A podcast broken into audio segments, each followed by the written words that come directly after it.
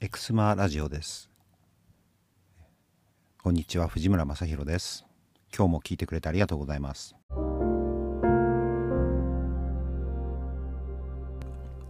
ズームを使って僕の劇団のね読み合わせをしたんですよ。劇団やってんだけどね僕。もともとほらあの大学の時演劇やってたからね、経営者集めてね演劇の勉強してる勉強っていうか、うん、芝居作ってんだ。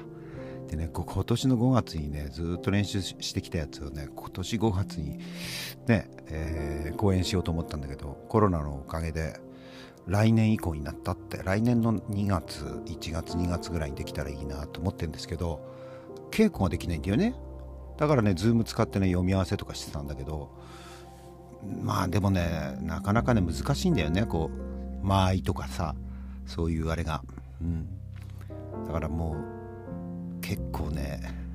どうしようと思ってたんだけどそうかと思ってオンライン芝居とかできないかなと思ってね新しくねシナリオを書き直し書き下ろしたんですよ。まあ、どんなシナリオかっていうとねある小さな町にね予想外の町長が選挙で選ばれちゃってそこの町はすごい秘密があってなんか国を揺るがすような秘密を持ってる、うん、そういうねあのところに、えー、新しい町長女の人がねこう町長になるんだ。でね副副町長とかね町議会議長はねなんか昔からいる有力者たちがあの町長町長陣営に引き込もうとするそんなねズーム会議。それをねこう芝居にしてるっていうのをね考えたんですよ。面白い面白いんだこれ。であのその秘密すごい秘密を持ってる町なんだけどその秘密をね知らないで町長だった女性がこのズーム会議に加わって話がねどんどんどんどんとんでもないとこに行くっていうね。まあちょっと、うんまあ、30分ぐらいの芝居なんですけどね。まあうまくいったらね一般公開しようと思ってます。その時は是非見てほしいなと思ってる。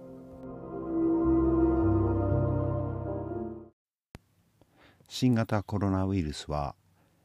人と人とのつながりをねなんかなくしちゃったって言われてますけれどもでも逆にねオンライン上でつながりが結構濃くなったなって感じがする。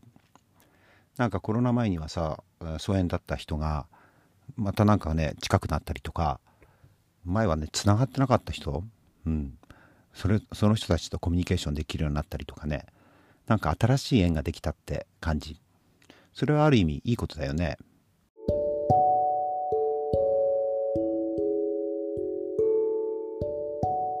が変わればなんか新しいもの生まれるんだなって、うん、今回のさズーム芝居も全くさ考えもしなかったですよ。オンラインで芝居するなんてのはね。だからさすごいさ、ね、こういう状況になったからこそ生まれたわけですよね。ですごいのはさズームみんな使うようになったよね。まあ、テレワークとかさオンライン会議とかねしなくならししなければならないとさみんな使使わざるを得ないんだろうと思うけど、